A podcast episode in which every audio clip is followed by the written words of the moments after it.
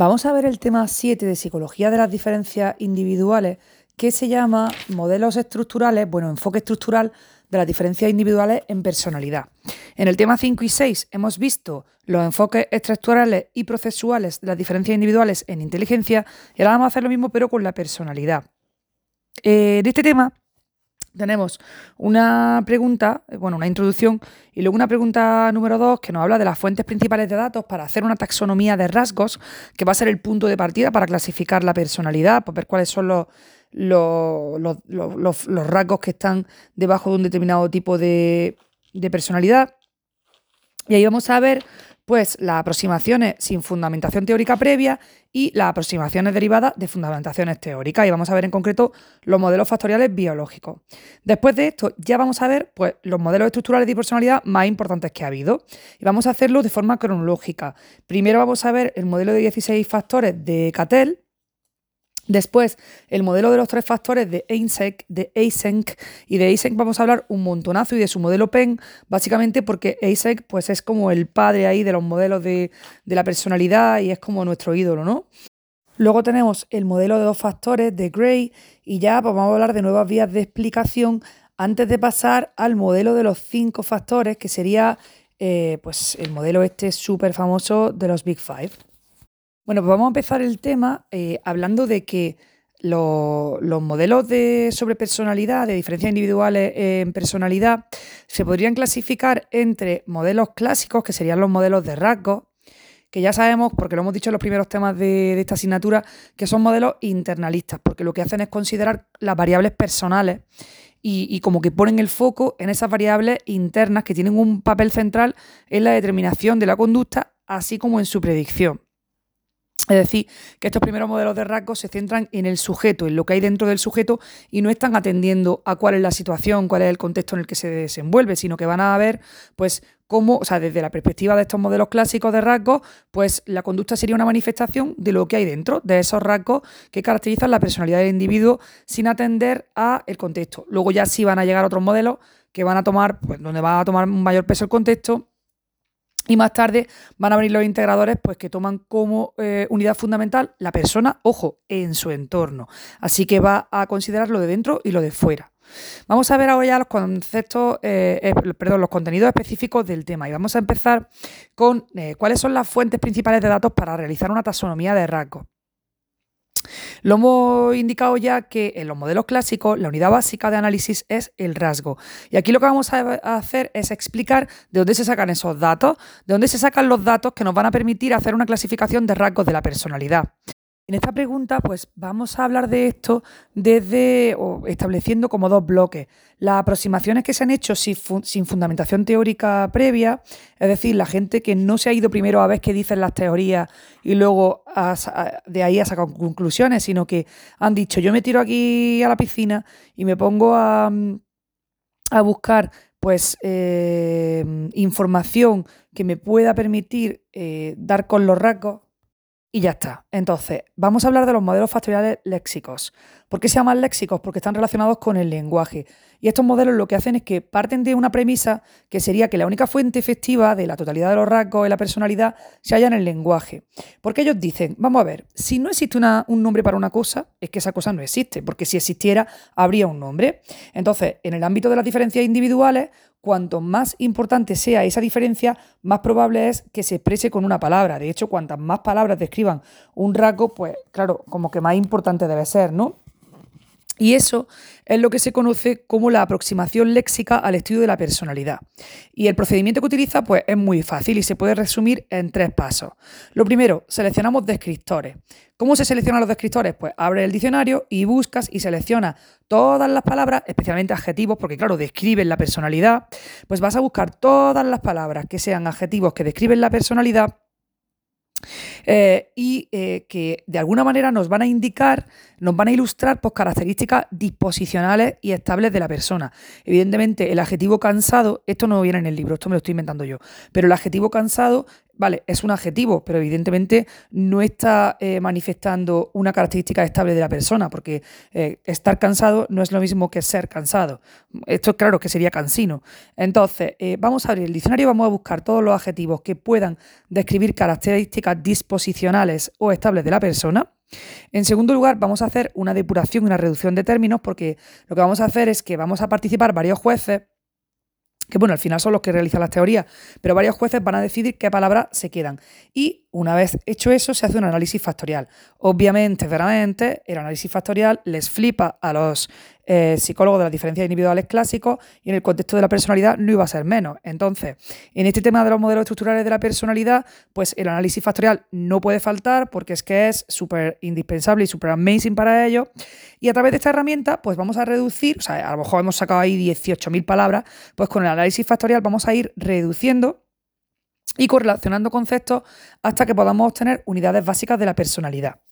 Bueno, este enfoque, ¿quién lo empezó? Pues lo empezaron dos psicólogos alemanes que fueron Klages y Baumgarten, pero eh, no tuvo mucho impacto el trabajo de ellos. Y la primera obra que de verdad pues, lo petó y que tuvo un carácter exhaustivo, la llevaron a cabo Alport y Odbert. ¿Qué hicieron? Hombre, se eh, centraron en el análisis de la lengua inglesa porque los chiquillos eran angloparlantes, ¿no? Y hicieron sobre todo una selección de adjetivos y de participios mediante un acuerdo interjueces, que básicamente eran ellos mismos, y agruparon todos esos términos en cuatro categorías que no siempre tienen por qué ser excluyentes.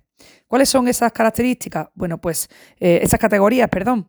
Pues eh, por un lado dividieron en tendencias personales de carácter determinante, es decir, eh, rasgos que obviamente fueran elementos estables de la personalidad, luego estados de ánimo temporales y actividades, inicio, perdón, juicios sociales o la influencia de los demás sobre la persona y por último una categoría de carácter mixto relativa a cualidades físicas y capacidades. Esta obra que hicieron estos autores eh, la retomó después Cattell. Eh, Cattell, el, el, de la inteligencia cristalizada, cuando se unió con Horn, el de la inteligencia cristalizada y fluida. Y Cattell, pues, eh, tiene como objetivo inicial establecer el análisis de lo que él llama la esfera del lenguaje de la personalidad. Como les flipa el análisis factorial, pues reduce todo este cúmulo de descriptores, lo reduce a 35 rasgos superficiales, que más adelante los vamos a ver. Y estos 35 rasgos pues, van a formar parte de otro modelo léxico eh, que sería el, el, que vamos a ver al final, que es el modelo de los cinco grandes de Norman. Una cosa muy importante es que estamos partiendo del lenguaje y el lenguaje es distinto en, cada cultura, por lo tanto eh, hay que tener en cuenta y ser muy precisos a la hora de comprender que necesitamos contrastar la generalidad transcultural de los resultados en las distintas lenguas, que esto es lo mismo que decir que necesitamos buscar universales, es decir, palabras que de forma universal en todas las lenguas designen rasgos y esto lo llamaba así Goldberg, ¿no? Los universales. Este bloque que acabamos de decir eh, de acercamiento al estudio de los rasgos, pues serían acercamientos ateóricos. ¿Por qué? Porque no parten de ninguna idea preconcebida, no parten de ninguna teoría. No dicen, fulanico ha dicho esta teoría, yo voy a comprobarla y voy a ver si se cumple lo que yo pienso. No.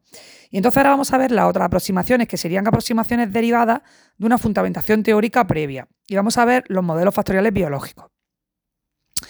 Estos modelos sí que están precedidos por una orientación biológica, es decir, que los datos que van a utilizar los investigadores provienen de cuestionarios de personalidad previos que ya reconoce, que ya recogen pues, los contenidos teóricos que se, que se cree que son interesantes. O sea, yo digo, de todas las teorías estas, de todos los cuestionarios de personalidad, ¿cuál me parece a mí relevante? Este, pues yo ahora a partir de ahí voy a hacer mi trabajo.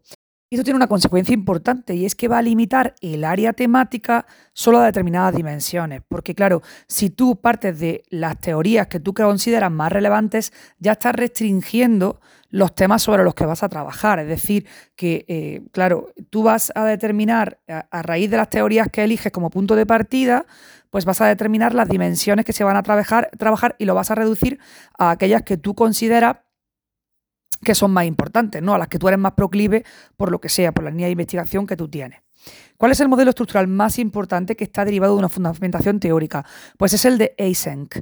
Y Eysenck, además, eh, pues eh, insistía en que era súper importante, o sea, a él le parecía patatero no partir de una, de una fundamentación teórica y él insistía en que era muy importante hacer una buena taxonomía de la, de la, personalidad, es decir, que había que hacer una clasificación de todos los rasgos y él entendía que esto era un paso previo para poder luego elaborar una teoría causal y explicativa. O sea, que él lo que quiere es pasar del modelo descriptivo, que lo ve fundamental y por eso está subrayando la importancia de establecer una taxonomía, él quiere pasar de ese modelo descriptivo a un modelo explicativo de la personalidad. en relación con las diferencias individuales, ¿no? Y bueno, él señala que los correlatos biológicos pueden servir como elementos de contraste en el análisis de la validad de la teoría taxonómica. Por eso vamos a decir que esta aproximación es de modelos factoriales biológicos. Y, nos dice él que apoyarse en la biología pues es especialmente útil para el desarrollo de un, de un estudio científico de la personalidad.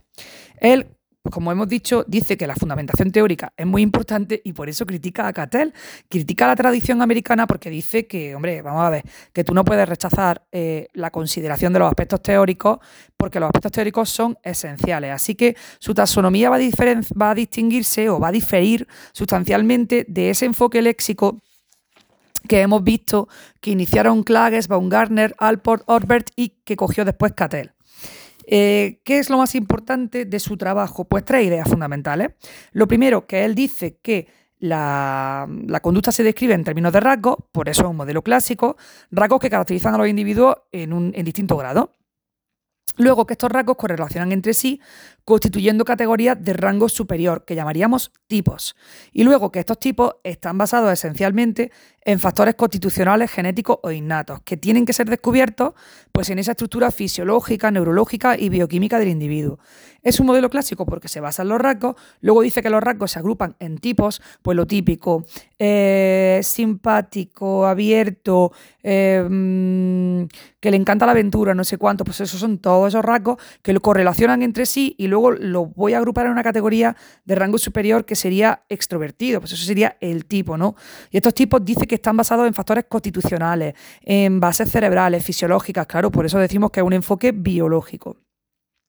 Pero bueno, que en este modelo vamos a, vamos, a, profundizar más tarde. Vamos ya con la pregunta número 3, que es del desarrollo cronológico de los principales modelos estructurales de la personalidad. Y hemos dicho que íbamos a empezar pues, con el primero, que es el modelo de los 16 factores de Cattell.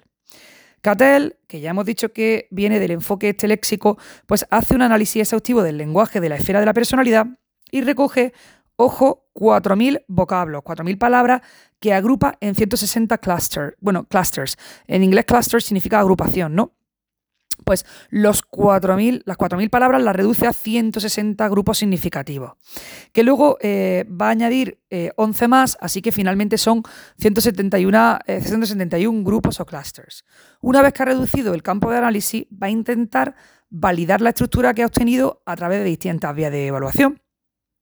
Y lo que va a hacer es recoger datos a partir de tres fuentes, es decir, que los mecanismos por los que va a recoger datos van a ser, por un lado, la observación, por otro, el autoinforme, donde le va a pedir a la persona que escriba, que pues dime no sé cuánto, dime no sé qué, y luego pruebas objetivas.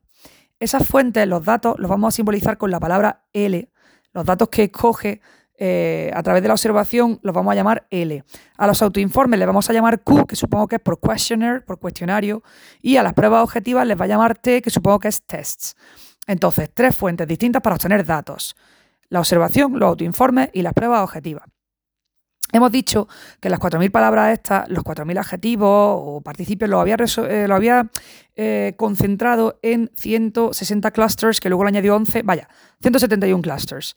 Y a través del análisis de datos, pues extrajo 35 rasgos superficiales. Si nos damos cuenta, lo que estamos haciendo es reducir, reducir, reducir de 4.000 palabras a 171 clusters, de 171 clusters a 35 rasgos superficiales. Y luego vuelve a factorizar y consigue reducir esos 35 rasgos superficiales en 12 factores primarios a los que le llama rasgos fuente. Y estos rasgos fuente son eh, de carácter bipolar, porque siempre va a decir, por ejemplo, pues, eh, bueno, aquí dice lerdo, la verdad que lerdo es una palabra un poco fea. Eh, dice, por ejemplo, pues, es que tampoco quiero decir tonto, pues no inteligente y alta inteligencia, por ejemplo. Y esos rasgos pues tendrían dos extremos que son antónimos. Con la información que extrajo de todas las fuentes de datos que dijimos antes, de observación, autoinforme y pruebas objetivas, pues llega a Cattell y establece las bases de un cuestionario. Un cuestionario que es el 16PF, que serían los 16 eh, Personality Factors. Y así, pues su propuesta se centra fundamentalmente en 16 rasgos fuente. Rasgos fuente que son de primer orden y que son bipolares, porque estamos hablando de, pues, por ejemplo, eso, tímido, extrovertido, pues son eh, bipolares, porque ponemos los dos extremos, los dos polos. Eso, de esos 16, 12 coinciden con la factorialización de los datos L observables. dijimos que obtenía datos por distintos mecanismos y uno de ellos era la observación. Pues resulta que de esos 16 factores, 12 los obtiene con la observación, que eso pues, da ahí una tranquilidad de que está siendo objetivo. Vamos a ver esos 16 factores porque tenemos que seguir reduciendo porque nos flipa la factorización, porque estamos en los modelos clásicos. Pues al factorizarlo obtiene cuatro factores de segundo orden que también son bipolares, que son los siguientes. Eh, ansiedad baja, ansiedad alta, introversión, extraversión, y a esto le llama, a introversión le llama invia y a extroversión le llama exvia. Bueno, es que digo estos dos términos porque luego vamos a hacer un comentario sobre este tema. Luego, socialización, superego y dependencia-independencia. Así que ansiedad, introversión, socialización, dependencia y su antónimo. ¿El modelo de Cattell le flipó a la gente? Bueno, pues gustó, pero hubo críticas. ¿eh? Sufrió, varias críticas. El primero, el elevado uso de neologismos, como por ejemplo el inventarse, de que, eh, el inventarse que introversión se le puede llamar invia y extraversión se puede llamar expia.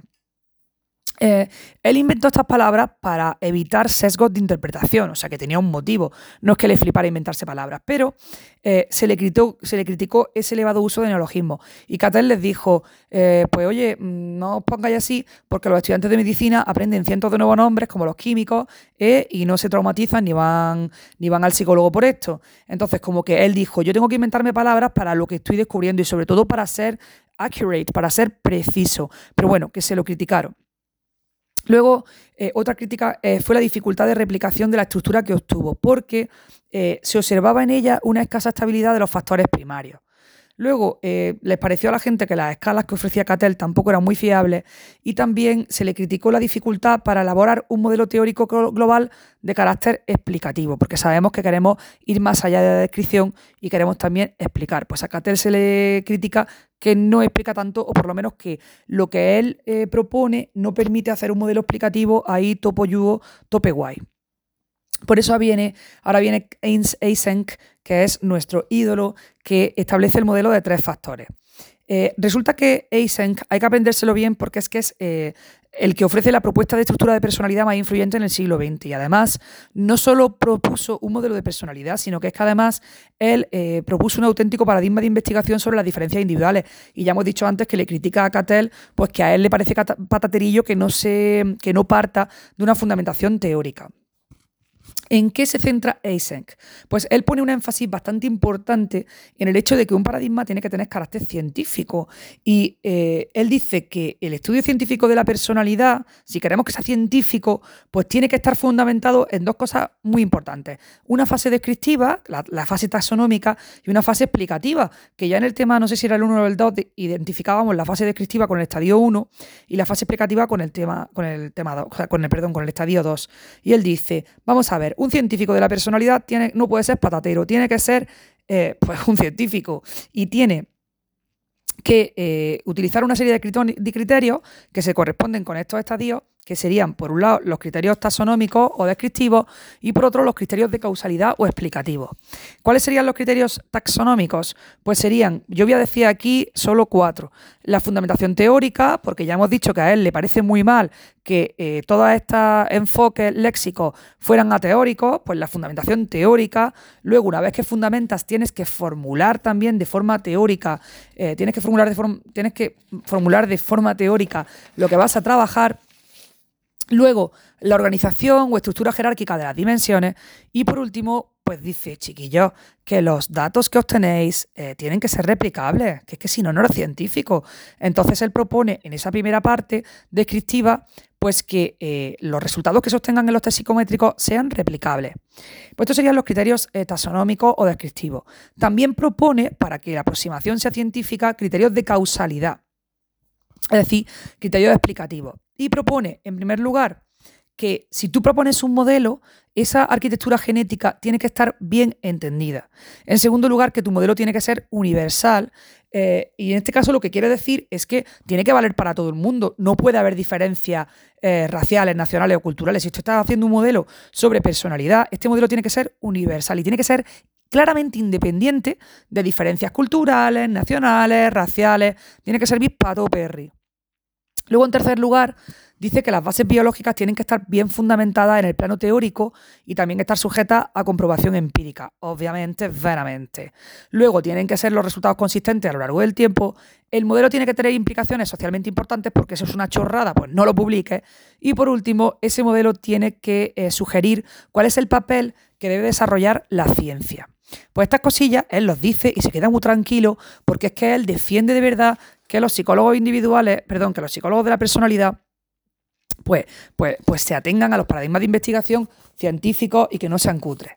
¿Cómo se conoce el modelo de Eysenck? Pues es conocido con las siglas PEN, porque esas son las iniciales de las tres dimensiones que él propone, las tres dimensiones básicas, que serían psicoticismo, extraversión y neuroticismo. PEN, como lápiz, bueno, como boli. Pues vamos a ver ahora el modelo PEN de Eysenck. Vamos a ver la fundamentación teórica y metodológica por un lado y luego por otro lado la fundamentación explicativa de carácter biológico porque ya hemos dicho que este enfoque es un enfoque biológico. Bueno, Eysenck se puso a investigar eh, todas las teorías hasta la fecha. El tío era un empollonaco, es que era el mejor alumno de su clase, le dieron el premio de fin de carrera, esto me lo estoy inventando, pero es que me encanta darle emoción, y entonces el tío era un tío pues ahí exhaustivo y dijo, yo voy a investigar todas las teorías que se han hecho hasta la fecha. Entonces, ahí mete la mano y hunde sus raíces hasta la antigüedad, es que se va hasta los griegos.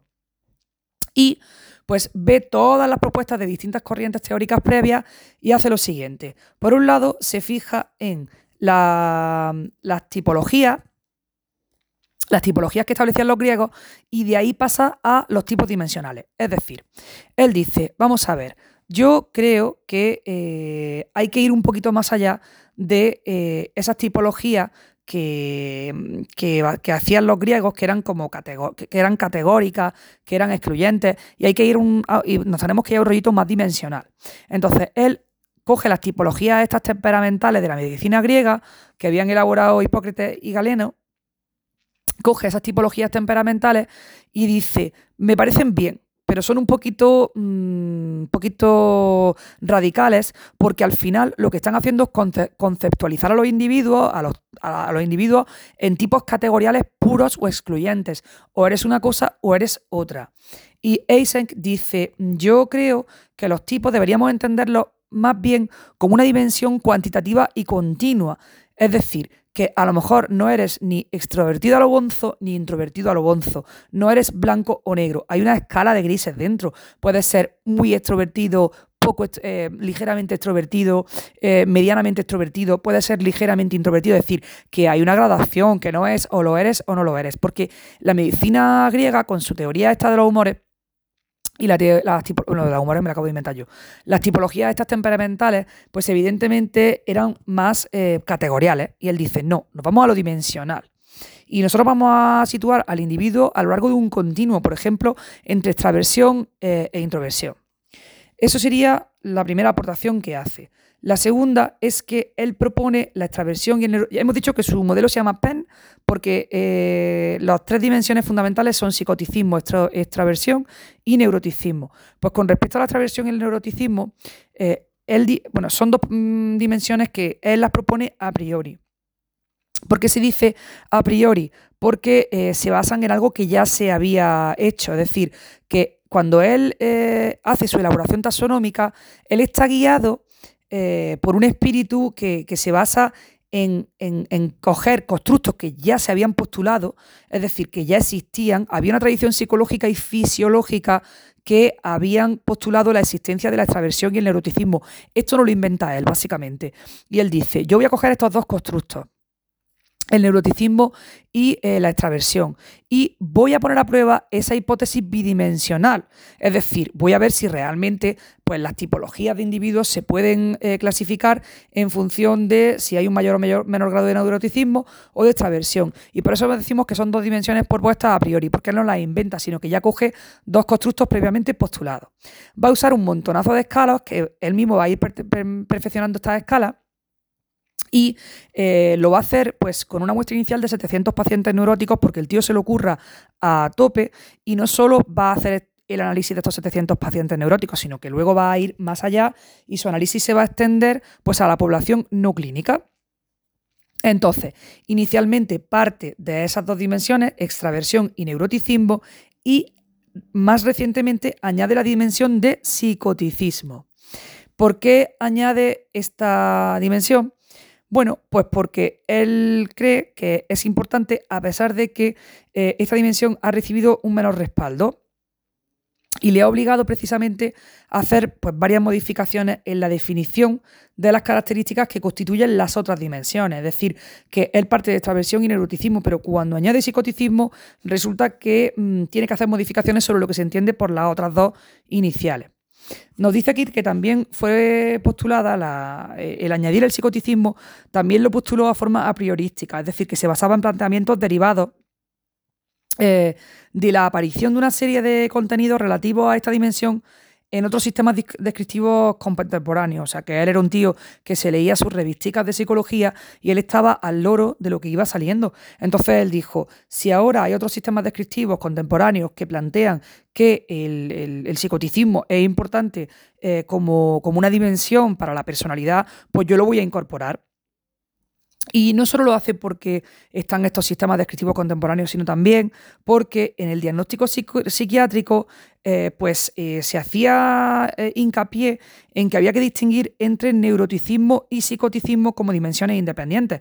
Entonces él dice, si lo dicen los psiquiatras, que son tan apañados, pues cómo no voy a yo a hacer una distinción entre o por lo menos yo tenía esta versión y neuroticismo, y a lo mejor dentro del neuroticismo él metía el psicoticismo, pero ahora lo saca, y entonces dice, pues venga, pues mi modelo va a tener tres dimensiones, que son psicoticismo, extroversión y neuroticismo. Hemos dicho que es muy importante eh, para Eysenck ser científico, hacerlo bien, y además es un enfoque biológico. Por eso, otra aportación en su fundamentación teórica, pues es el origen genético y la fundamentación biológica de las diferencias individuales en personalidad. ¿Por qué? Porque Eysenck siempre, siempre ha defendido el carácter constitucional, es decir, genético, innato. Vaya, constitucional significa que está en tu constitución. Es como cuando yo digo, pues yo tengo esta constitución, pues nunca voy a tener una talla 38. Pues no, porque tengo esa constitución. Pues el carácter constitucional, genético e innato de los tipos de personalidad. Eh, y entonces, claro, él dice, si los tipos de personalidad son innatos, pues las diferencias individuales también.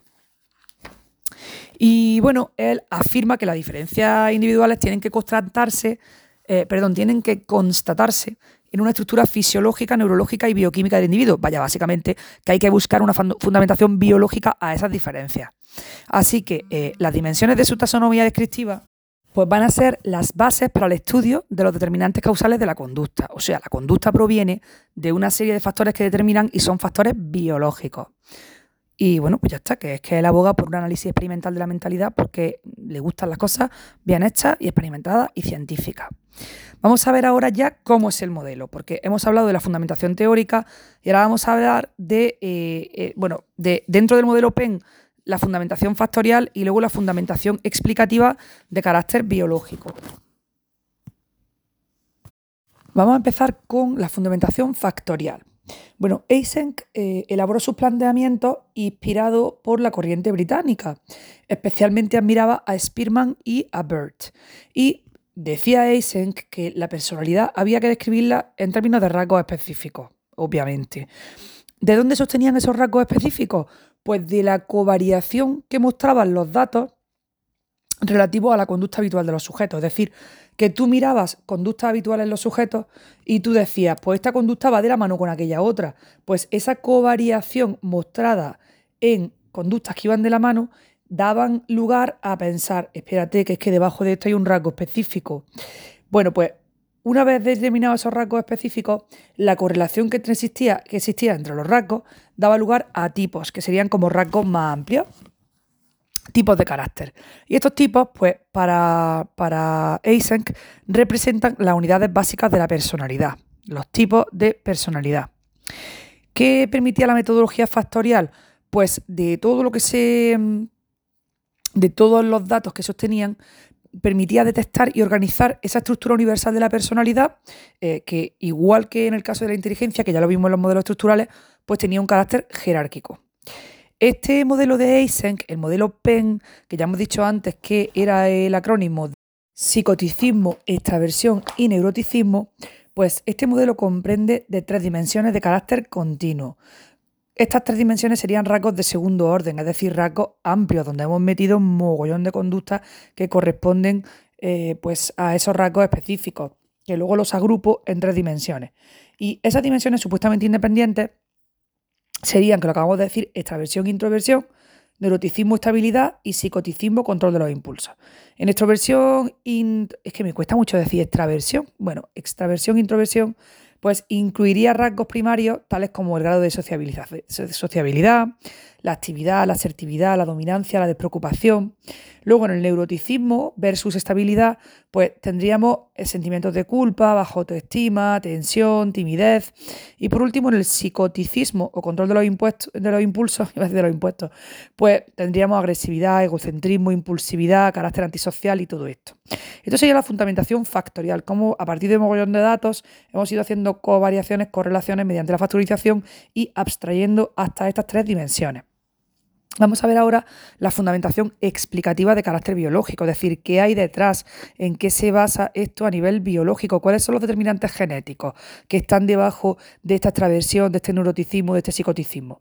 Pues decía Eisen que para que un factor de la personalidad pueda ser considerado una dimensión real de la misma, hay que, hay que estudiarlo sin duda eh, en el marco de un modelo de personalidad que no solo sea descriptivo, sino que además explique de dónde viene eso que se describe. Y para ello es fundamental pues eh, hablar de los posibles determinantes genéticos y biológicos que están detrás de esa dimensión. Y también hasta qué punto esos factores genéticos, biológicos, eh, tienen capacidad para determinar la conducta del individuo y esto dice Eisen que hay que establecerlo experimentalmente, que pataterismo cero. Bueno, a la vista de todos los resultados que hizo un mogollón de estudios, pues Eisen se da cuenta de que eh, sus factores se pueden considerar como superfactores, es decir, dimensiones que constituyen un sistema de clasificación y descripción superior a cualquier otro de los existentes. Claro, por eso son superfactores. ¿Por qué? Bueno, porque cumplen con los criterios propuestos y además están avalados por un extenso campo de evidencia empírica de carácter explicativo. Por eso decimos, wow, son the best. O sea, son superfactores porque eh, evidentemente están, están en un nivel superior y encima tienen mogollón de eh, evidencia empírica que los avala. Desde el punto de vista de lo que Eisen eh, trabaja, pues la heredabilidad determina de manera importante las diferencias individuales, porque él tiene ahí su, fundamentación explicativa de carácter biológico. Y dice que esas dimensiones pues, se heredan genéticamente y se conciben como rasgos fuente. ¿Cómo se llaman estos determinantes genéticos? Pues les va a llamar antecedentes distales. ¿Por qué le dice antecedentes distales? Pues porque hay otros que son los antecedentes proximales. Que los antecedentes proximales serían los mecanismos biológicos que subyacen a sus dimensiones de personalidad. O sea que los genes serían los antecedentes distales y los mecanismos biológicos, entiendo yo que sería pues como los, los mecanismos por los que se expresan estos genes, estos genes pues serían los antecedentes proximales. Así que ahí está tan bonito el sistema PEN, pues un modelo causal de la personalidad, de corte biologista, con una trayectoria empírica extensa y valiosa y, muy powerful, ¿no? Con una trayectoria mucho más potente que la que se había observado en el resto de taxonomías propuestas. los primeros intentos que se hicieron por fundamentar biológicamente las dimensiones de este modelo, ¿en qué se centraron? Pues se centraron en las dos primeras dimensiones, pero nosotros, como somos más apañados, vamos a explicarlas todas. Vámonos con la dimensión de extraversión e introversión. Si vamos a hablar de eh, la, fundamentación biológica, tenemos que hablar de cuáles son las partes del cerebro o cuáles son eh, las partes del sistema nervioso que están implicados en determinar esos rasgos. Pues serían el sistema nervioso central y en concreto los centros corticales y subcorticales. O sea que nos vamos a la corteza para la extraversión e introversión. En esta teoría es súper importante el concepto de arousal. ¿Qué es el arousal? Pues la activación cortical generalizada, que a su vez depende del sistema de activación reticular ascendente, que es lo que vemos como SARA. Entonces, ¿qué pasa con los extravertidos? Porque esto, la verdad que es interesante, ¿eh? Esto es interesante porque nos van relacionando partes del cerebro Luego también vamos a hablar de, hormonas cuando vayamos al psicoticismo, pero bueno, nos eh, relacionan partes del cerebro y fenómenos que ocurren, como por ejemplo el arousal, con la manera de ser de la gente. Entonces, por ejemplo, los extravertidos, ¿qué les pasa? Que tienen umbrales de activación muy elevados en el sistema de activación reticular ascendente. ¿Eso qué significa? Pues que necesitan más estimulación para que este sistema se active.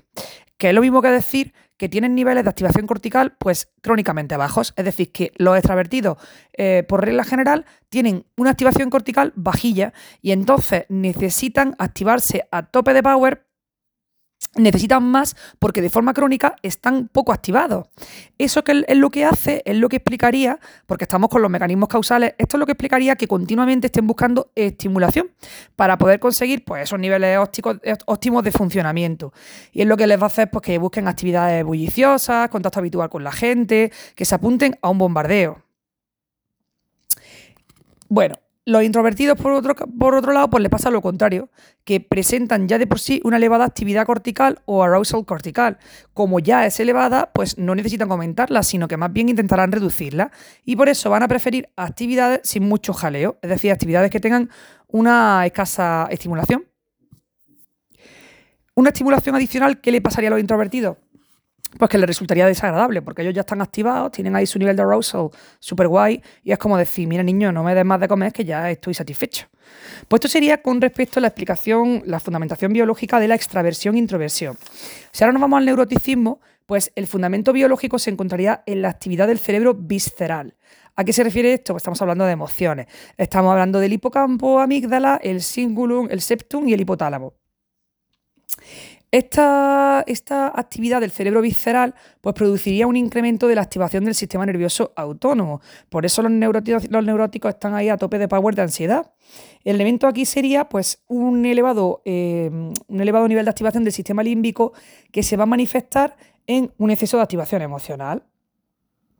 ¿Cuándo se activan emocionalmente de manera particular? Pues con respecto a eventos estresantes. Es decir, cuando una persona que puntúa alto neuroticismo está delante de una situación amenazante, de una situación que estresa, pues es que se le va la pinza y se activa emocionalmente a lo bonzo. Se le va el sistema nervioso autónomo ahí a tope, taquicardia, ¡oh, Dios mío! Entonces, las personas que, que puntúan alto neuroticismo van a presentar una alta labilidad del sistema nervioso autónomo porque rápidamente se ponen a sudar, se ponen a ir taquicárdicos y bueno, esto eh, resulta muy variable ante los sucesos externos y la recuperación que tienen a respuestas de estrés es bastante lenta, es decir, que ellos se han estresado porque ha aparecido un peligro, desaparece el peligro y todavía tardan un huevo en recuperarse. Claro, esto se traduce pues, en preocupación, en tensión, en ansiedad crónica y en una sintomología, en una sintomatología física pues, de todo tipo, porque estas personas tienen dolor de cabeza, de estómago, etc. Bueno, pues tanto en el caso del funcionamiento del sistema nervioso central como del sistema nervioso autónomo, que lo hemos visto en la extraversión y en el neuroticismo, pues se ha encontrado un componente altamente hereditario. Ahora nos vamos con el tercer elemento de este modelo, que es el psicoticismo. Y aquí no están tan claros los mecanismos biológicos, pero sí que tiene que ver con la serotonina, o se cree que tiene que ver con la serotonina, eh, que sabemos que ejerce una fuerza inhibitoria sobre el flujo de información. Es decir, cuando nosotros inhibimos información necesitamos la eh, presencia de la serotonina. Si tienes bajos niveles de serotonina, evidentemente, pues vas a tener poca inhibición y por lo tanto vas a puntuar alto en psicoticismo. Bueno, podemos decir mejor, mm, yo lo he explicado un poco mal. Cuando una persona tiene puntuación alta en psicoticismo, nos vamos a encontrar que tiene bajos niveles de serotonina, porque ya sabemos que el psicoticismo está asociado con la impulsividad, con la agresividad, y esos niveles de bajos de serotonina son los que van a ser responsables de la desinhibición que estos sujetos en su comportamiento habitual, que dicen que te pego leche y te la pega. Bueno, pues esto sería el modelo de, eh, de PEN, bueno, o sea, el modelo de Eysenck, que hemos hablado un mogollón porque hemos visto el modelo PEN con la fundamentación teórica y metodológica, la fundamentación factorial y la fundamentación explicativa de carácter biológico. Y repasando un poquito lo último que hemos visto, extraversión e introversión estarían ligados al eh, sistema nervioso central y en concreto a centros corticales y subcorticales y al sistema de activación reticular ascendente. El neuroticismo estaría ligado a lo que es el cerebro visceral, es decir, hay una elevada activación del sistema límbico en las personas que puntúan alto neuroticismo y en concreto pues intervienen el hipocampo, amígdala, el cingulum, septum y hipotálamo. Y por último en el psicoticismo no sabemos muy bien las partes, pero desde luego está implicada la serotonina. Bueno, bueno, la verdad que hemos dicho que no sabemos las partes y aquí no se nombra, pero vamos que la inhibición está en la corteza prefrontal. En fin, bueno, vámonos con el modelo de dos factores, que es el modelo de Gray. Este modelo eh, surge como una alternativa al de Eysenck y eh, factorialmente, porque es que les flipa factorizar, Gray propone dos dimensiones principales, que serían ansiedad e impulsividad. ¿Surgen en un vacío teórico? No, Realmente eh, él se, asienta en teorías previas y de hecho son el resultado de la combinación factorial de las dos primeras dimensiones básicas propuestas por Eysenck. Sus dos primeras mm, dimensiones son extraversión y neuroticismo, pues ahí que las combina. ¿Qué pasa con las personas que puntúan alto en introversión y alto en neuroticismo? Pues que vamos a tener personas con inestabilidad emocional. Mientras que si tenemos personas que donde confluye la extraversión con alto neuroticismo, vamos a tener personas impulsivas. Así que combinamos esas dos dimensiones de extraversión y neuroticismo y nos, nos salen, pues al final, la ansiedad y la impulsividad como dimensiones del modelo de dos factores de Gray. Estas dimensiones, ojo, porque son de carácter unipolar, a diferencia de las bipolares de Eysenck. Esto podría ser preguntilla de examen. ¿eh? Y bueno, Gray lo que quiere es establecer también los fundamentos biológicos de las dimensiones que propone. Entonces hace mogollón de estudios de carácter neurofisiológico, principalmente con animales, y, luego los extrapola a humanos. Y se da cuenta de que eh, hay una participación importante del sistema de activación reticular ascendente, el SARA, eh, en, la, en las diferencias individuales en el caso de la extraversión e introversión y también añade tres áreas adicionales que sería el área septal, el hipocampo y la corteza frontal. Y aparte de todo esto, pues propone dos centros antagonistas, es decir, opuestos entre sí, que serían centros de control en el sistema nervioso central. A uno le va a llamar sistema de activación conductual o BAS y a otro sistema de inhibición conductual o BIS. El sistema de activación conductual se llama BAS probablemente por Behavioral Activation System, que sería pues eso, sistema de activación conductual que es responsable de las conductas de aproximación, porque claro, estamos hablando de activación de la conducta, por lo tanto, aproximación y sería el fundamento biológico de la impulsividad, porque estamos actuando. Mientras que el sistema de inhibición conductual, eh, Behavioral Inhibition System, que sería el BIS, pues eh, sería el responsable de las conductas de evitación, porque estamos inhibiendo, y sería el fundamento biológico de la ansiedad. Me da miedito, pues me estoy quieto y evito bueno, eh, en el plano conductual, cada una de estas dimensiones, las dimensiones de ansiedad e impulsividad, pues se van a basar en la sensibilidad de cada organismo a dos tipos de estímulos, que serían los castigos y los refuerzos. O sea que aquí hay muchas cosillas que podrían salir en los exámenes, porque estamos viendo que el modelo de Gray, por un lado, eh, habla del sistema de activación conductual y del sistema de inhibición conductual, y aparte relaciona todo esto, estas dimensiones de impulsividad eh, y ansiedad, las eh, relaciona con los premios y los castigos y con esto del VAS y el BIS. Entonces, la función del VAS hemos dicho que está asociado a la impulsividad porque tiene que ver con la activación. La A de VAS es de activación. Entonces, va a responder a señales que están asociadas con refuerzo. Pues si hago esto me das un premio. Y además también responde a la ausencia de castigo. Así que va básicamente el niño bueno. ¿Qué va a generar esta función del VAS? Pues una conducta de evitación activa, que supone aproximarse hacia los resultados positivos y al mismo tiempo que se evitan los negativos. ¿Cuál sería la función del BIS que está asociada a la ansiedad? Bueno, pues va a responder a las señales que están asociadas al castigo, a la desaparición de los refuerzos y a estímulos nuevos. Entonces, ¿cómo responde este BIS? Pues interrumpiendo la conducta que se está haciendo eh, y, a eso, y eso lleva a una evitación pasiva. Pasiva ¿por qué? porque estamos evitando el castigo o la pérdida de la recompensa eh, y lo que hace el organismo es que deja de actuar. Pues eh, sería una evitación activa y nos llevaría a un aumento de la atención a los estímulos externos y también a un incremento del arousal. Yo esto no sé por qué lo del incremento del arousal, pero bueno.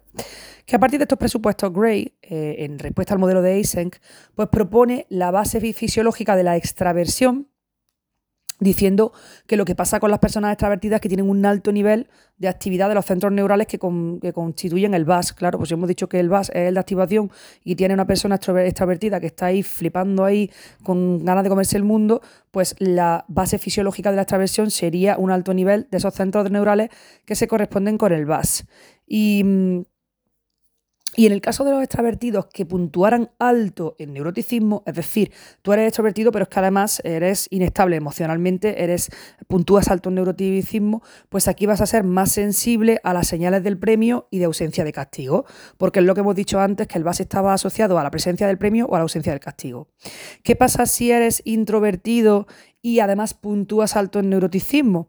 Pues en este caso tenemos una alta actividad del, del BIS, del, sistema este de inhibición, eh, que subyace y en el caso de los introvertidos que son inestables, pues van a ser muy susceptibles a las señales de castigo o al hecho de que le quiten el premio, es decir, a la frustración de que no le den el premio.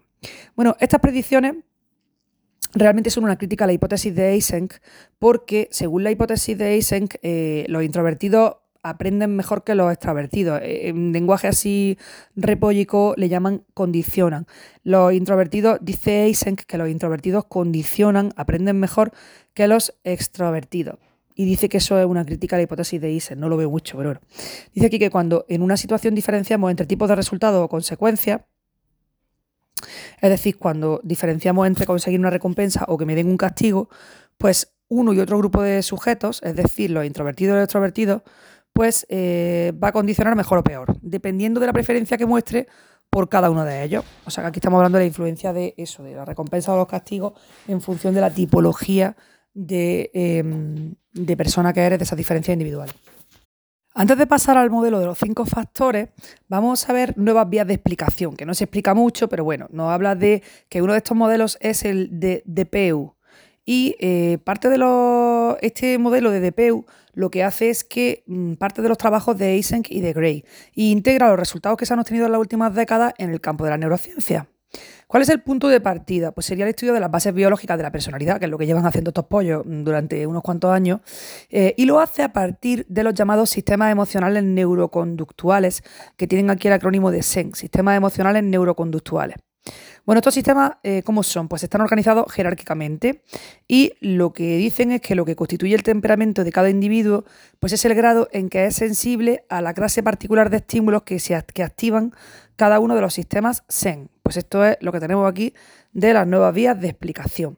Y ahora ya nos vamos con el Super Big Five que ocupa el final del tema, porque es que, claro, es el modelo más aceptado, es el modelo de los cinco factores. Así que vamos a ver este modelo comprensivo de factores secundarios que sería el modelo de los cinco grandes. Me da mucho coraje cuando utilizan la palabra comprensivo con H intercalada como sinónimo de de modelo integral o que abarca todo, porque es que en inglés comprehensive significa exhaustivo, pero en español comprensivo significa que, comprende. Pero bueno, eh, ya está, el modelo comprensivo de los Big Five. Bueno, pues el modelo de los cinco factores eh, presenta eh, una tercera solución factorial de gran relevancia actual y está centrada pues, en factores de segundo orden, que ya lo hemos dicho, de amplio espectro. Ojo, que esto es muy pregunta de examen, que inicialmente este modelo pertenecía a los modelos factoriales léxicos, aunque después se le buscó la fundamentación biológica. Pero si nos dicen, en un principio el modelo de los Big Five pertenecía a, sería los factores léxicos. Bueno, nos flipa este modelo porque tiene un gran carácter exhaustivo, eh, que incluye mogollón de cosas y eh, ha sido merecedor del calificativo de Ocean de la personalidad. Y eso de Ocean es porque, claro, cuando tú escribes Ocean, pues sería las iniciales de los cinco factores propuestos, que serían openness, conscientiousness, extraversion, agreeableness y neuroticism, que serían básicamente apertura, conciencia, nivel de conciencia, extraversión, eh, agradabilidad, amabilidad y neuroticismo. Vamos a ver este modelo de los cinco factores, vamos a analizar su fundamentación factorial y luego vamos a ver pues, cómo se pasa de los estudios léxicos descriptivos a la explicación causal.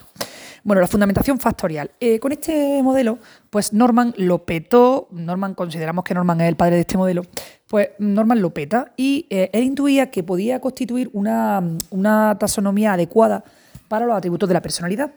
Oye, el modelo ha estado ahí pues cada vez procesándose más, currándose más y al madurar pues responde al final a una estructura teórica de una generalidad sorprendente. ¿Cómo tenemos que entender esta estructura de rasgos? Pues tenemos que entenderla desde un marco nomotético. ¿Eso qué significa? Bueno, pues que eh, vamos a ver patrones de, covariación eh, entre individuos y no como organización de atributos intraindividuales. Y nos acordamos, lo vimos en el tema 1 o 2, que lo nomotético estaba referido a lo general, a lo universal, y lo ideográfico estaba eh, referido a lo particular. Entonces nosotros estamos buscando leyes generales. Vamos a ver esa covariación entre individuos y no cómo se organizan los atributos dentro de un mismo individuo, porque eso sería ideográfico.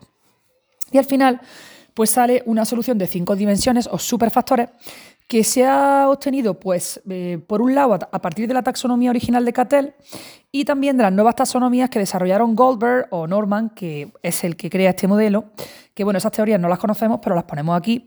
Y eh, todo esto se mezcla con la factorización de una gran variedad de medidas y escalas eh, de personalidad que estaban sustentadas teóricamente. Claro, por, este, por eso este modelo es muy guay, porque este modelo es muy exhaustivo, coge taxonomías de otros autores, como por ejemplo Cattell, las que habían hecho Goldberg y Norman, hacen mogollón de facturación, utilizan, perdón, factorización, un montón de medidas y escalas, y claro, que es que hacen un trabajo tan, tan bonito que al final pues que se convierten en los Big Five, no en los Five, en los Big Five. Y este modelo pues eh, surge al final pues de una manera sucesiva del estudio del léxico de la personalidad, por eso hemos dicho que al principio era, eh, el planteamiento era de modelos léxicos, eh, pero además analiza cuestionarios previos, o sea que va evolucionando y además luego añade bases biológicas. Y de esta forma, pues eh, tenemos eh, una exhaustividad y un anclaje teórico que, eh, que, evidentemente, pues, oye, se equiparan al peso y al valor de la labor que hizo Eysenck, porque ya dijimos que Eysenck había criticado a los léxicos porque le decía que eran muy patateros porque no tenían un anclaje teórico y eso para él no era científico y resultaba muy cutre. Pues aquí tenemos, pues eso, una exhaustividad y un anclaje teórico que Eysenck diría, venga chicos, os doy el visto bueno. En suma, el modelo, ¿qué es lo que hace? Pues hace una teoría de la personalidad eh, que era implícita y la vuelve explícita. ¿Y cómo la vuelve explícita? Pues a través del lenguaje, porque cuando explicitamos algo, lo que estamos haciendo es manifestarlo. Entonces, hace explícita la teoría implícita de la personalidad, codificada a través del lenguaje de la personalidad que utilizamos. Y esto, eh, ¿quién lo dice? Lo dicen McRae y John. Dos dimensiones de, la, de estas Big Five, hay cinco, evidentemente los cinco grandes pues son cinco dimensiones. De estas cinco tenemos dos que ya eh, coinciden con las clásicas de extraversión y de estabilidad emocional o neuroticismo. Neuroticismo en su polo negativo. Pues esas dos coinciden y luego vamos a añadir tres más. El neuroticismo, ya hemos dicho, eh, vamos, a ver, eh, vamos a ver cuáles son las cinco y ahora vamos a explicarlas cada una. Las cinco son neuroticismo, extraversión, apertura a la experiencia, sensibilidad y voluntad, voluntad o minuciosidad. El neuroticismo, bueno, pues identifica individuos que tienen una tendencia al malestar psicológico, que no son estables emocionalmente, personas que viven eh, desde el ansia y que tienen respuestas de afrontamiento desadaptativas. La extraversión, pues esta dimensión va a evaluar la cantidad y la intensidad de las interacciones interpersonales. También la necesidad de estimulación que tienen las personas y la capacidad que tienen para disfrutar y para gozar. Esto sería extraversión. Y ahora vamos con las tres que añade. La apertura la experiencia, la sensibilidad y la voluntad. La, apertura a la experiencia, por lo que va a evaluar es la búsqueda activa y el aprecio que tienen los individuos por la experiencia. Y luego, claro, si tú eres abierto a nuevas experiencias, también se va a medir la tolerancia que tú tienes a explorar lo que no es familiar. Luego, la sensibilidad, eh, nos referimos a sensibilidad en las relaciones interpersonales. Y lo que vamos a hacer es evaluar la calidad de la orientación interpersonal a lo largo de un continuo que va desde la compasión por el otro hasta el antagonismo en los pensamientos, sentimientos y conductas. Claro, sensibilidad a las relaciones personales, interpersonales, pues evidentemente si te compadeces, si eres capaz de ser empático, de ponerte en el lugar del otro, o si eres lo peor y pasas de lo que el otro piense, sientas que te importa tres pimientos, pues eso sería el otro polo, de esa sensibilidad a las relaciones interpersonales. Por último, última dimensión sería la voluntad o minuciosidad, que yo creo que es lo que yo he dicho antes, consciousness, ¿no? Que o conscientiousness pone aquí, eh, que sería el grado de organización, de persistencia y de motivación para la conducta dirigida a metas. Claro, ahí tendríamos desde gente ahí que se planifica y se organiza y dice, venga, esto me lo como yo y esto lo voy a conseguir, y el que no tiene mm, voluntad ninguna para, empezar eh, algo dirigido a metas. Bueno, Resulta que eh, de este modelo se dice que su validez externa y su utilidad predictiva es moderada. Sin embargo, cada vez hay más estudios que están aportando datos a favor de que de, verdad es muy válido eh, en distintos campos.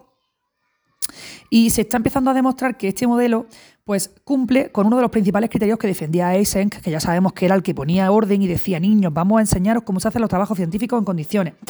Pues uno de los, cumple uno de los principales eh, criterios defendidos por Eisen, que es presentar validez predictiva en lo que tiene que ver con cuestiones sociales relevantes. Porque ya dijimos que una de las cosillas que decía Eisen era, mira chaval, si no es relevante, no lo estudies, o sea, no me vengas con chorradas. Estudia cosas que de verdad sean relevantes a nivel social. Bueno, pues eso es una de las cosas que cumple, que es predictivo en cuestiones sociales relevantes. Por ejemplo, el Big Five nos va a servir para em, predecir en el caso de delincuencia eh, juvenil, porque cuando nosotros le pasamos una serie de pruebas a una persona que ha delinquido, que es joven, pues resulta que vamos a ver que se caracterizan por puntuaciones elevadas en extraversión y bajas en sensibilidad a las relaciones personales. Claro, puntúa alto en extraversión porque quieres experiencias nuevas, porque necesitas estimulación, pero luego eh, puntúas bajo en sensibilidad a las relaciones personales porque te importa tres pimientos si le estás haciendo la puñeta a la persona que está atracando, que está robando o que está agrediendo. Entonces, eh, estas personas, por ejemplo, las personas que estaban involucradas en delincuencia juvenil, eh, pues eh, utilizando el Big Five se veía que tenían puntuaciones elevadas en extraversión y bajas no solo en sensibilidad a las relaciones personales, que ya lo hemos dicho, sino también baja en apertura a la experiencia. Bueno, eh, claro, o sea, claro, baja en apertura a la experiencia significa baja tolerancia. Luego también se veía, eh, o sea, se ha visto, perdón, que se ha visto que el Big Five nos sirve también para predecir el rendimiento escolar en una amplia gama de materias, porque se ha visto que, por ejemplo, los individuos que puntúan mm, de forma elevada en minuciosidad o voluntad, eh, y también en grado menor de la apertura de la experiencia, pues se entiende que son personas con mejor, con mejor desempeño académico. También otra cosa que eh, apoya el hecho de, que tiene un valor predictivo importante el Big Five, pues que se ha visto que hay una relación entre la apertura a la experiencia y el cociente intelectual.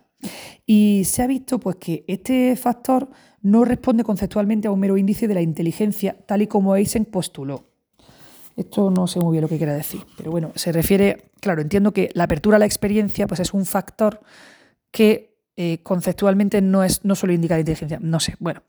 ¿Qué evidencia existe hasta el, eh, hasta el momento? que permite eh, sacar una serie de conclusiones. Bueno, pues podemos decir que el modelo presenta una integración conceptual necesaria eh, porque tiene muchísimas teorías y muchos modelos de personalidad integrados, por lo tanto nos flipa el Big Five porque tiene una integración conceptual amazing. Luego tiene una replicación aceptable de la estructura de los cinco factores en lengua y culturas distintas. Claro, cuanto más replicable es eh, un modelo, pues más nos gusta porque significa que más universal es, que lo podemos aplicar a distintas lenguas y culturas. Luego, hay una estabilidad longitudinal manifiesta en todos los factores y un buen nivel de congruencia entre los autoinformes y los informes de personas allegadas. Es decir, que tanto lo que el individuo ve de sí mismo como lo que opinan sus allegados, que también lo hacen a través de informes, pues oye, hay congruencia. Como tú te ves es como te ven, maravilloso. Bueno, ya habríamos visto entonces lo que sería la fundamentación factorial del modelo de los cinco factores. Y ahora vamos a ver pues, cómo se pasa de los estudios léxicos descriptivos a la explicación causal. Y ya sería la última pregunta, bueno, casi la última pregunta del tema. Porque claro, ahora hemos hablado del tema este de, cuáles son los cinco factores, de la validez externa, de la utilidad predictiva del modelo, y ahora nos vamos a centrar en analizar la naturaleza de cada uno de esos cinco factores. En concreto, en analizar de dónde vienen esos factores, cuál es la explicación causal de que tú seas de una manera o de otra. Pues claro, si nosotros estamos diciendo que partimos de una base léxica, pues en principio podríamos esperar que no todas las dimensiones eh, presenten necesariamente un mecanismo explicativo fundamentalmente vinculado a factores genéticos. Es decir, como hemos partido de una base léxica, oye, pues a lo mejor mm, no hay una base biológica eh, claramente explicable para cada uno de ellos. Eh, pero, sin embargo, ocurre una cosa muy chula, y es que la investigación posterior pues, se ha encargado de demostrar que estos factores léxicos poseen un importante poder explicativo causal que está apoyado en la biología. Entonces, esto es muy guay, ¿no? Porque eh, es como decir, vamos a ver, las dimensiones temperamentales, las del temperamento, sabemos que tienen una base genética, entonces como que ahí tendríamos claro que esas van a tener pues una base biológica. Sin embargo, como algunas de las eh, dimensiones las hemos sacado de, eh, de la base léxica, es decir, de estudiar palabras y términos que describen maneras de ser, pues lo mismo decimos, pues aquí no vamos a encontrar correlato fisiológico, biológico o genético. Oye, pues resulta que los estudios han demostrado que los factores léxicos sí que tienen un poder importante eh, explicativo causal. Y específicamente se han visto tres cosas.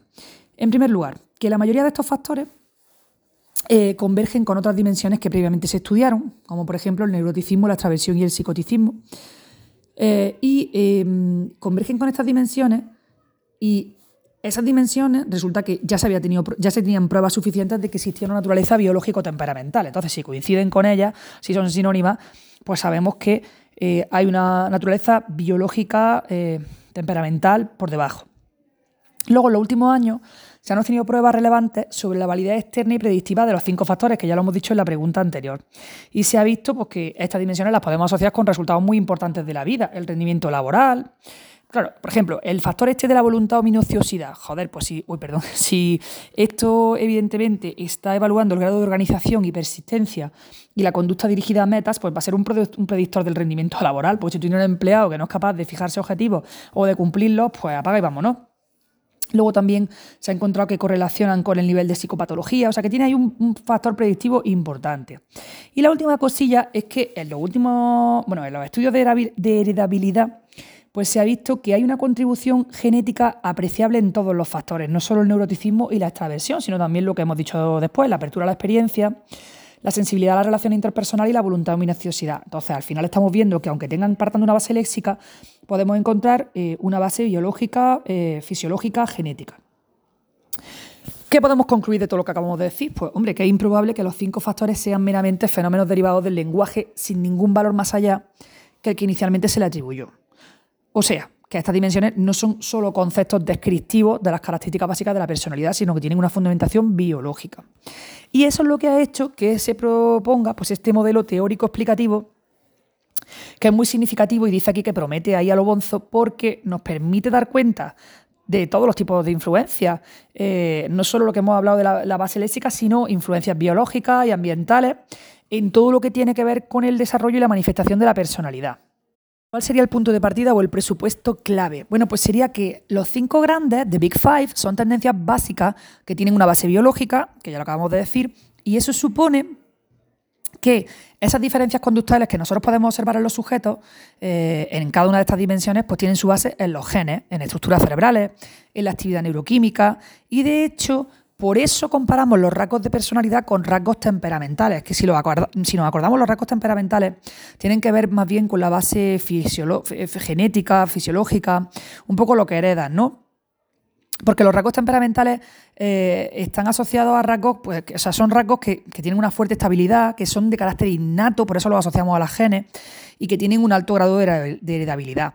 Y todo esto que hemos dicho de que estas dimensiones tienen su base en los genes, en la estructura cerebral y en la actividad neuroquímica, es lo que nos permite decir eh, o comparar los rasgos de personalidad con los rasgos temperamentales, porque son disposiciones endógenas que vienen de dentro, que se heredan inherentes, innatas y que van a seguir sus propias vías de desarrollo, pues de manera esencialmente independiente de las influencias ambientales. Así que bueno, eh, de hecho, vamos, que explícitamente se afirma que la personalidad está sometida a una maduración intrínseca, es decir, que igual que hay otros procesos mm, estrictamente biológicos del organismo, como si dice se desarrollan los órganos, se desarrolla no sé qué, pues también se desarrolla la personalidad de forma intrínseca y va evolucionando a lo largo de la vida siguiendo un ritmo biológico predeterminado en cada individuo. O sea que en esta pregunta estamos ahí con las bases biológicas diciendo que ese temperamento es una, eh, un determinante bastante importante de carácter innato de, que luego se va a manifestar en esas dimensiones que eh, a su vez se manifiestan en las conductas.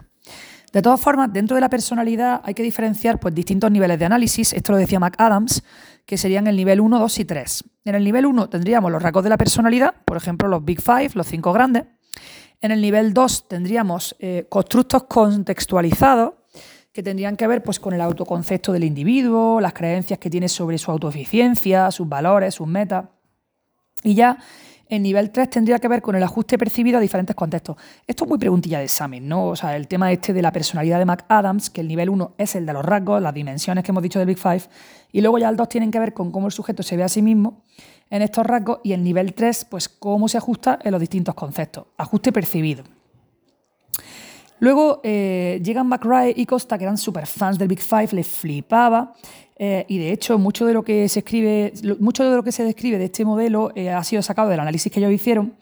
Pues llegan McRae y Costa y maduran un montón este modelo. O sea, es decir, Norman es el padre, pero McRae y Costa son los responsables de un gran desarrollo de este modelo porque hacen un montón de aportaciones.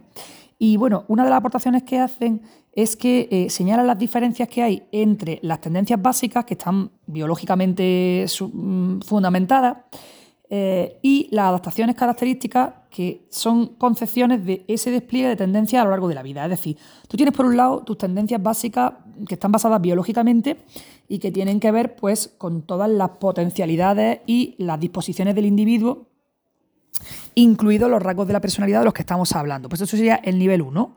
Es decir, que esos rasgos de la personalidad que McAdams pone en el nivel 1, pues serían lo que McRae y Costa llaman tendencias básicas basadas biológicamente.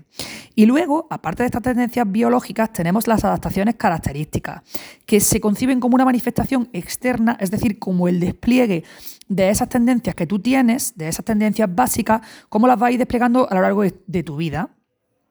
Obviamente, esa manifestación de la personalidad va a estar determinada por factores ambientales, porque claro, no es lo mismo dónde te crías, cuáles son las normas culturales, cuáles son los sucesos vitales, pues no es lo mismo que te pase una cosa que que te pase otra. Entonces, todo eso va a hacer que tú hagas un despliegue de esas dimensiones, bueno, de esos rasgos que tú ya tienes, que están en el nivel 1 y que son tendencias básicas basadas biológicamente. Va a depender de tus sucesos vitales, de las oportunidades, de los obstáculos que te encuentras en tu vida. Así que eh, las adaptaciones características y las influencias ambientales pues son los factores que van a influir en las decisiones y en las lecciones que realiza el individuo a lo largo de su vida. Tú tienes tu base genética, tu base biológica, tus eh, predisposiciones y luego cómo te adaptas y a ese ambiente que influye en ti. Bueno, este modelo propone una serie de procesos dinámicos que serían responsables del desarrollo y de la manifestación de las adaptaciones características. Eh, y resulta que eh, para esos procesos dinámicos pues no se posee un, mecanismo explicativo. Es decir, que McRae y Costa, ellos admiten y asumen pues, que estos procesos dinámicos mm, eh, hay que abordarlos basándose en otras orientaciones teóricas sobre la personalidad. Decía, ellos dicen, yo no lo puedo explicar esto con mi orientación. Hay que utilizar otras orientaciones que estén basadas en procesos, porque claro, estamos, si estamos describiendo procesos dinámicos, tendremos que coger otras orientaciones teóricas que estén orientadas hacia los procesos. Y ya nos queda la última pregunta que nos, habla, nos hace un análisis comparativo en este tema de los principales modelos estructurales de la personalidad. Porque al final, ¿en qué quedamos? ¿Tres factores, cinco factores o dieciséis? Es decir, ¿se puede llegar a un consenso? ¿Podemos estar de acuerdo? Bueno, mm, lo que podemos decir desde luego que están todos de acuerdo es que se asume una estructura jerárquica, porque los datos parecen apoyar que es conveniente integrar pues, dos de los grandes modelos estructurales de la personalidad alternativos, que serían el de Cattell y el de Eysenck, dentro de los cinco grandes. Escuche qué conciliador. O sea, que coge el que ha puesto 16 factores y el que ha puesto 3 factores, los metes en la batidora, mm, los, los combina y te salen los cinco grandes. Es decir, que, puedes, que esos dos iniciales los puedes incluir en los cinco grandes. ¿Qué hizo Cattell? Cattell, repasando un poco lo que hemos explicado antes, pues se inclinó por la utilización de cuatro factores de segundo orden que se, parecerían a los cinco factores del Big Five, pero siguió insistiendo en la relevancia de los 16 factores. Por ahí un poco conciliamos a Cattell con los Big Five. Él, propuso cuatro de segundo orden, pues eh, los Big Five son cinco. Tampoco hay tanta diferencia. Lo que pasa es que lo que sí difiere es que Cattell insistió, insistió, insistió en que era muy relevante esos 16 factores. Eh, de primer orden. ¿no? Y luego, lo que respecta al modelo de Eysenck, que fue un gran psicólogo, pues eh, con relación a los cinco grandes, es que Podríamos decir que los cinco grandes es una versión ampliada. Eysenck proponía tres factores, el cinco grandes propone cinco, pues vamos a decir que es una versión ampliada del de Eysenck. ¿Cuál sería para cerrar las aportaciones más relevantes de los modelos estructurales? Porque ahora vamos a empezar el tema siguiente, que es de los modelos procesuales. ¿Cuáles serían las aportaciones más relevantes? Bueno, pues que reducen y simplifican el universo que hay que estudiar, que elaboran un mapa, una estructura de la personalidad, para eso son estructurales, que tiene una validez moderada de algunas de las unidades analizadas eh, y, que tienen un serio intento, o sea, están ahí muy comprometidos por establecer un modelo explicativo. Y esto supone un impulso encaminado al estudio de los mecanismos subyacentes de las diferencias individuales de personalidad. Y con esto terminamos el tema 7 de Psicología de las Diferencias Individuales, que nos ha encantado.